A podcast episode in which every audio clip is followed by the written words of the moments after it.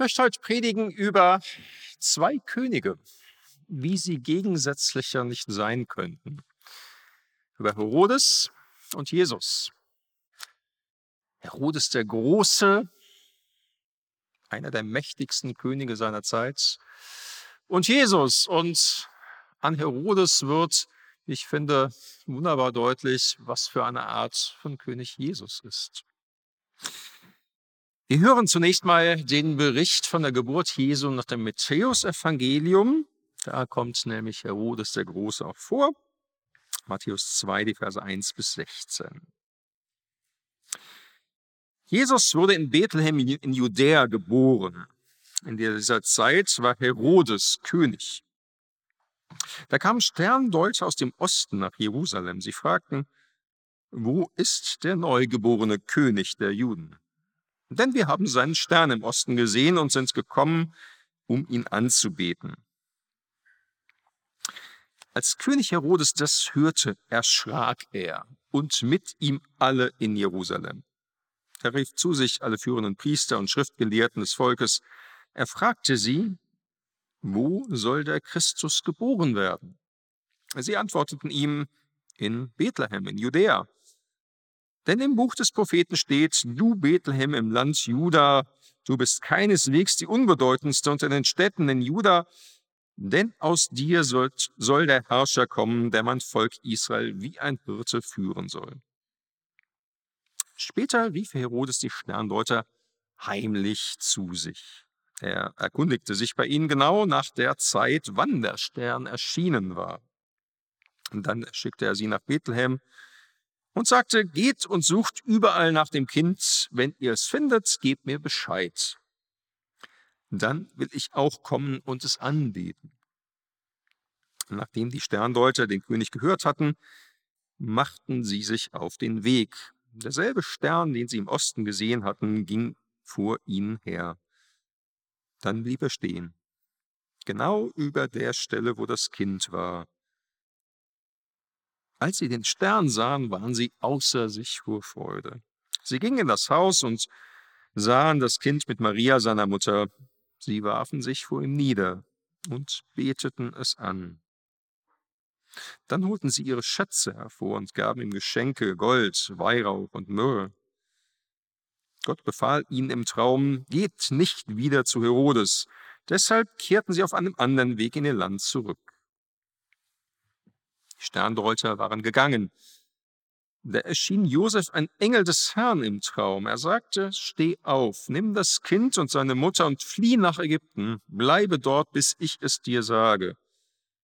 Denn Herodes wird das Kind suchen, um es zu töten. Daraufhin stand Josef mitten in der Nacht auf, er nahm das Kind und seine Mutter und zog mit ihnen nach Ägypten. Dort blieb er bis zum Tod von Herodes. Dadurch ging in Erfüllung, was Gott durch den Propheten gesagt hat, aus Ägypten habe ich meinen Sohn gerufen. Herodes merkte bald, dass ihn die Sterndeuter getäuscht hatten. Da wurde er sehr zornig. Er ließ in Bethlehem und der Umgebung alle Kinder töten, die zwei Jahre und jünger waren. Das entsprach dem Zeitraum, den er von den Sterndeutern erfragt hatte. Ja, Herodes und Jesus und ihr Königtum.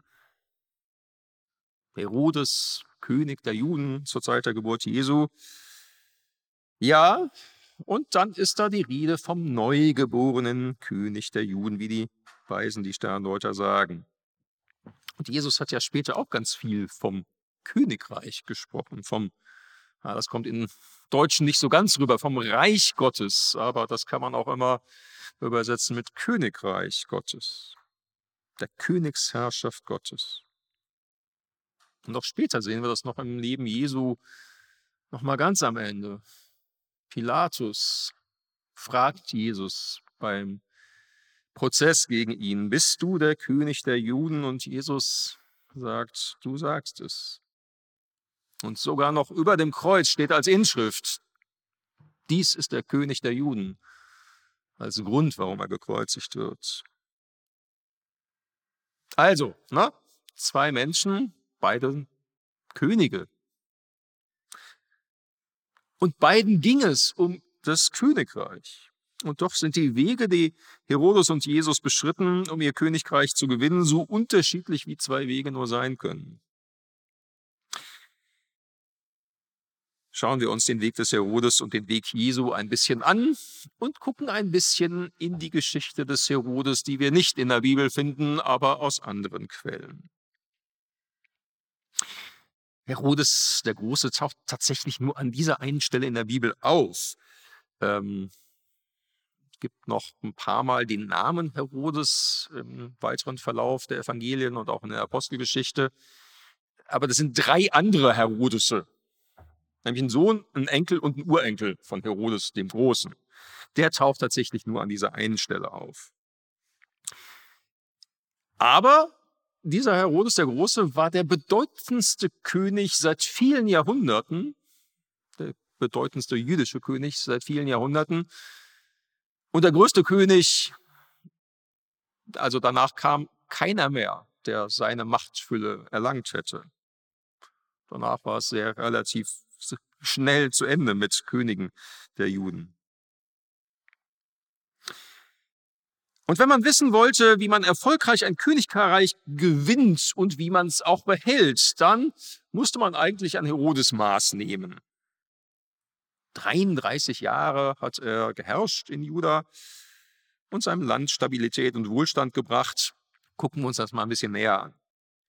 73, äh, 73 vor Christus wurde er geboren als Sohn einer Araberin und eines Idumäers. Äh, die muss man jetzt nicht kennen, war so ein relativ kleiner Volksstamm, der ähm, zu Zeiten des Großvaters von Herodes zum Judentum übergetreten war. Also kein richtiger Bio-Jude sozusagen, sondern so ein Neigeschmeckter, sagt man. Ja. Trotzdem, sein Vater hat eine große politische Karriere gemacht. Er war eigentlich so der Regierungschef in Jerusalem und äh, als Herodes 26 Jahr, Jahre alt war, wurde er bereits zum ähm, Feldherrn über Galiläa ernannt, also eine steile Karriere schon als junger Mann. Aber dann lief es erstmal sehr schlecht für ihn. Sein Vater wurde nämlich ermordet und es gab so einen Umsturz in Juda. Er selbst musste fliehen und kam nach Rom. Rom war damals ja schon so die große Weltmacht schlechthin, hatte auch die Oberhoheit über Juda, verlor sie aber kurzfristig an ein anderes Volk, die Parther, muss man auch nicht kennen. Aber Herodes setzte auf die richtige Karte, nämlich auf Rom.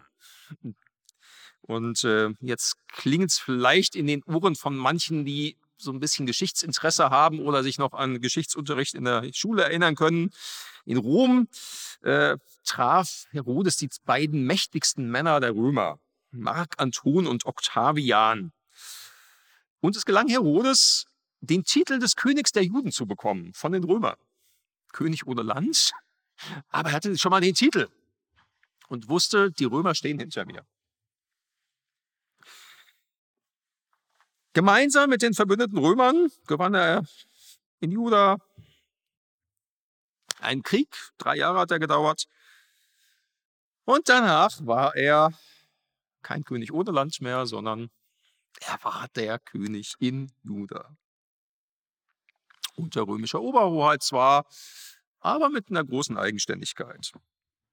So, und dann kommen eben 33 Jahre Herrschaft, die ihresgleichen suchen. Ja, also Herodes war auch ein echter Visionär, so ein Elon Musk der Antike. So große Visionen. Er hatte auch wirklich so seine Schattenseiten, muss man auch sagen. Zehnmal war er verheiratet. Äh, und je länger, je mehr äh, litt er unter einem totalen Verfolgungswahn, hat unter anderem zwei seiner Frauen und drei seiner Söhne hinrichten lassen, allesamt wegen Hochverrat. Aber nur gut, das war in der Antike irgendwie auch nicht so wahnsinnig Besonderes. Ansonsten muss man wirklich sagen, beeindruckend, was Herodes geleistet hat und was er angestoßen hat. Auf vielen Ebenen. Aufgefallen ist er vor allem als Bauherr.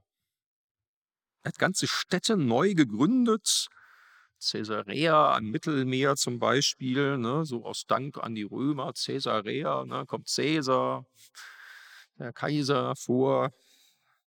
Ähm, die fast uneinnehmbare Festung Massala ging auf ihn zurück, spielt später im jüdischen Krieg eine Rolle. Und seine Paläste waren Legende. Also Herodes hatte viele Paläste und allein sieben von den Palästen des Herodes, die er hat bauen lassen, waren größer als der größte äh, der Palast des Kaisers in Rom. Also der hatte schon irgendwie immer so eine Gigantomanie.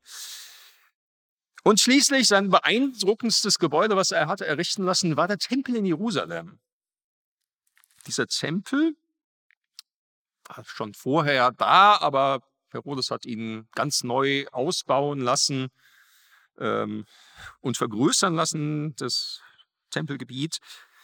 Ähm, und das war zu seiner Zeit das größte und wohl auch schönste religiöse Gebäude überhaupt, oft im Römischen Reich zumindest. Dabei war Herodes nun wirklich kein besonders religiöser Mensch oder, naja, zumindest war er nicht besonders festgelegt. In Caesarea ließ er auch zwei Tempel für römische Gottheiten bauen, also so sehr wählerisch war er da irgendwie nicht. Aber um die Juden irgendwie zufriedenzustellen, hat er ihnen den schönsten Tempel dahingestellt. Diese Bautätigkeit des Herodes sorgte für einen ungemeinen Wirtschaftsausschwung im jüdischen Reich. Ja, vorher gab es ständig irgendwie Krieg und Bürgerkrieg und so. Unter der Regierung des Herodes ging es den Leuten richtig gut. Ja, Herodes hat sehr in Handel investiert. Gewürzhandel war so sein Spezialgebiet, wo er seine Leute darauf angesetzt hat. Und da konnte man richtig Geld verdienen. Und Balsam gab es aus Judäa. Und das hat er nach Rom exportieren lassen und in die heutige Türkei. Und dabei war er nicht nur so ein Wirtschaftslenker, er, er, konnte die Leute schon auch für sich gewinnen, auch dadurch, dass er echt eine soziale Ader hatte. Sicherlich eher Berechnung, aber ähm, gab zweimal sogar eine große Hungersnot in Juda. Was hat Herodes gemacht? Er hat wirklich auch sein Privatvermögen eingesetzt, um Getreide aufzukaufen in Ägypten und sonst wo. Hat sogar Kunstschätze einschmelzen lassen, um dafür Getreide zu kaufen und sein Volk durch diese Zeit zu bringen. Sicherlich Berechnung, aber die Leute ja, sind gut durch diese Zeit, relativ gut durch diese Zeit gekommen, hat sogar Steuersenkungen dann noch veranlasst. Und auch die Verteilung des Getreides organisierte Herodes in diesen Hungerzeiten mustergültig. Und auch ganz spannend, ne? Ähm, Herodes war auch ein großer Förderer von Kultur und Sport. Er ließ Theater bauen und Pferderennen bahnen. Ein großzügiger Sponsor der Olympischen Spiele. Ne? Also Katar gab es damals quasi auch schon irgendwie. Und äh, Herodes durfte dann die 192. Olympischen Spiele selber leiten. Ne? Also der war schon wirklich eine ganz große Nummer, auch im Römischen Reich und er galt auf dem Höhepunkt seiner Macht als drittmächtigster Mensch im Römischen Reich nach dem Kaiser Augustus und dessen engsten Vertrauten. Kurz und gut, Herodes war so erfolgreich als König, wie man nur sein kann. Und so erfolgreich wie, naja, vor ihm David Salomo vielleicht in 1000 Jahre vorher oder 900 Jahre vorher und wie kein anderer König nach ihm. Also wenn man irgendwie König werden wollte und diesen Anspruch hatte, musste man sich eigentlich bei Herodes abgucken, wie es geht. Der hat es vorgemacht. Es gab kaum ein besseres Vorbild als Herodes für König sein. Und Jesus? Jesus ging es auch nicht um weniger als um das Königreich Gottes. Die Zeit ist erfüllt, das Königreich Gottes ist nahe herbeigekommen. Das ist seine erste Botschaft nach dem Markus-Evangelium, Markus 1, Vers 15. und das muss man jetzt erstmal sich auf der Zunge zergehen lassen. Ja? Jesus steht auf mit dem Anspruch, das Königreich Gottes kommt. Also Jesus ging es nie darum, nur irgendwie so ein paar Seelen aus der bösen Welt zu retten. Es ging ihm um das Königreich Gottes. Und das umfasst alles. Er lehrt seine Jünger zu beten und auch uns, Dein Reich, dein Königreich, deine Königsherrschaft komme. Dein Wille geschehe, wie im Himmel so auf Erden. Wie im Himmel so in Rom und Jerusalem, in Berlin und Washington, in Kiew und Moskau, wie im Himmel. So, bei so auch bei Covestro und bei Bayer 04, wie im Himmel so in der Dönaufstraße 86 und bei mir zu Hause. Dein Wille geschehe, wie im Himmel, so auf Erden, das Königreich Gottes komme. Wenn Gottes Reich, Gottes Königreich kommt, geht es immer um alles, um die große Welt von Wirtschaft und Politik und um meine kleine Welt. Also, darum ging es Jesus, um das Königreich. So, und wie hat Jesus das jetzt gemacht? Wie hat er das Königreich Gottes gesucht? Welchen Weg ist er eingeschlagen, damit Gottes Reich kommt?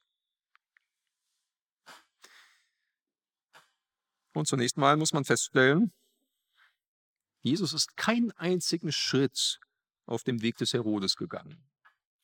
Nicht ein. Komplett andere Nummer. Er hat nichts, aber auch gar nichts von den Dingen genutzt, die Herodes als König so erfolgreich gemacht hat. Jesus hatte keine mächtigen Freunde, ne, haben wir gehört. Er stand hinter Herodes, das Römische Reich, Mark Anton und Augustus. Das waren seine Freunde, die ihn auf den Thron gehievt haben. Und Jesus hat wenig gebildete Fische aus einem Kaff im hinterwäldlerischen Galiläa um sich geschart. Jesus hatte kein Geld, hat von Spenden gelebt, die ihm Leute irgendwie zugesteckt haben. Und ja, er hat auch eine Menge Leute satt gemacht.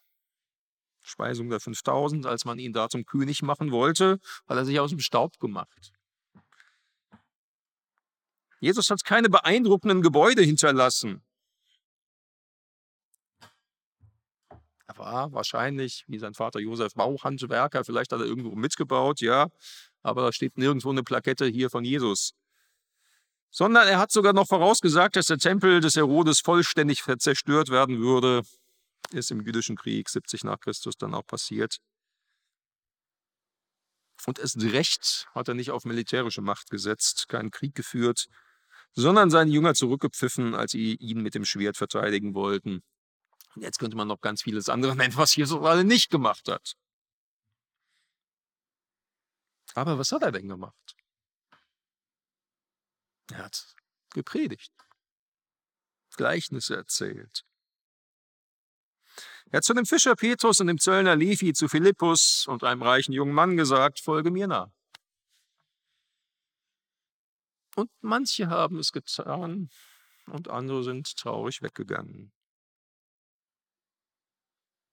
Jesus hat mit seinen Jüngern, seinen Schülern gelebt, hat Kranke geheilt, viele Kranke, Dämonen ausgetrieben, kleine Kinder gesegnet,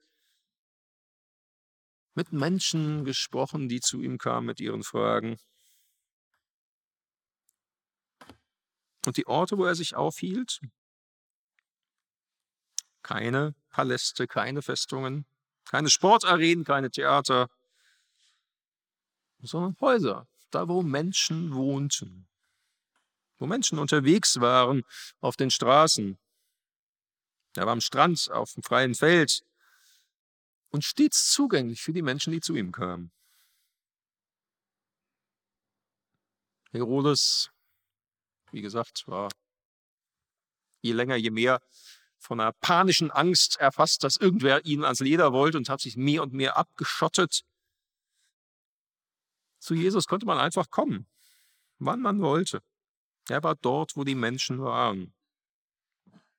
Und er war da, wo es um Gott ging, in der Synagoge und auch im Tempel, ja. Wenn man all das zusammenfassen will, was Jesus getan hat, könnte man es wohl am besten mit dem tun, was Jesus selbst gesagt hat. Im höchsten Gebot, im Doppelgebot der Liebe. Du sollst lieben den Herrn, dein Gott, von ganzem Herzen, mit ganzem Willen und mit deinem ganzen Verstand und deinen Nächsten wie dich selbst. Das war der Weg Jesu. Jesus hat zuerst und vor allem seinen Vater im Himmel geliebt und Menschen.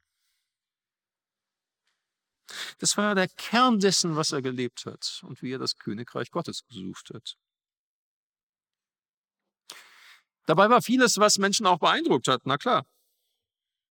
Die Vollmacht, mit der er gesprochen hat, hat die Leute in Staunen versetzt. Die Heilungen, da waren sie mal völlig aus dem Häuschen. Oder die anderen Wunder. Aber das alles war im Grunde genommen nur ein Nebeneffekt seiner Liebe zu Gott und Menschen. Die Liebe war der Kern dessen, wie er gelebt hat. Und das nicht irgendwie abstrakt, in einem abstrakten Sinne, sondern persönlich, nahbar, in konkreten Beziehungen. Ja, man konnte mit ihm essen, man konnte ihm Fragen stellen. Er hat Menschen berührt, hat Kranken und den Kindern seine Hände aufgelegt. Ein König zum Anfassen. Vielleicht so ein Höhepunkt, wo das nochmal deutlich wird. Johannes 13, kurz vor seiner, ja, seinem Weg ins Leiden, lesen wir, wie Jesus seinen Jüngern die Füße gewaschen hat. Und dort heißt es so quasi als Überschrift über das, was dann geschieht, wie er die Seinen geliebt hatte, die in der Welt waren, so liebte er sie bis ans Ende. In persönlichen Beziehungen und mit Anfassen mit Berührung. Jesus hat Menschen geliebt, und zwar konkrete Menschen. Petrus und Johannes und Jakobus und die anderen Jünger, Maria und Martha und Lazarus, den blinden Bartimäus und den römischen Hauptmann von Kapernaum. Und zum Schluss sogar den Verbrecher, der neben ihm am Kreuz hing. Und zu dem er sagte, heute wirst du mit mir im Paradies sein. Jesus hat Menschen geliebt. Das war sein Weg zum Königreich Gottes.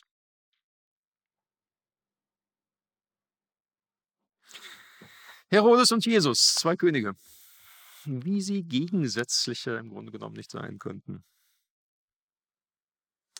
Herodes hat auf die Macht Roms gesetzt und auf die Mächtigen, mit denen er irgendwie befreundet war. Und Jesus, der König der Könige, auf die kleinen Leute, auf die Außenseiter an vielen Stellen. Herodes hat sich abgeschottet aus lauter Angst. Die Botschaft Jesu war, fürchtet euch nicht. Man konnte zu ihm kommen. Und da, wo Menschen versucht haben, also sein Jünger zum Beispiel versucht haben, Menschen von ihm abzuhalten, hat er sie zurechtgewiesen, sagt, lasst die Kinder zu mir kommen, die sind wichtig. Herodes hat auf Gewalt gesetzt. Kindermord in Bethlehem. Hat Menschen umbringen lassen, um seine Macht zu stärken. Und Jesus ist für uns gestorben. Und all das aus Liebe. Aus Liebe zu uns und zu seinem Vater im Himmel. Welch ein so ganz und gar anderen König haben wir. Amen. Ja, wir sind am Ziel auch dieses Gottesdienstes und ich bitte um Gottes Segen. Und die Gnade unseres Herrn Jesus Christus und die Liebe Gottes und die Gemeinschaft des Heiligen Geistes sei mit euch allen. Amen. Amen.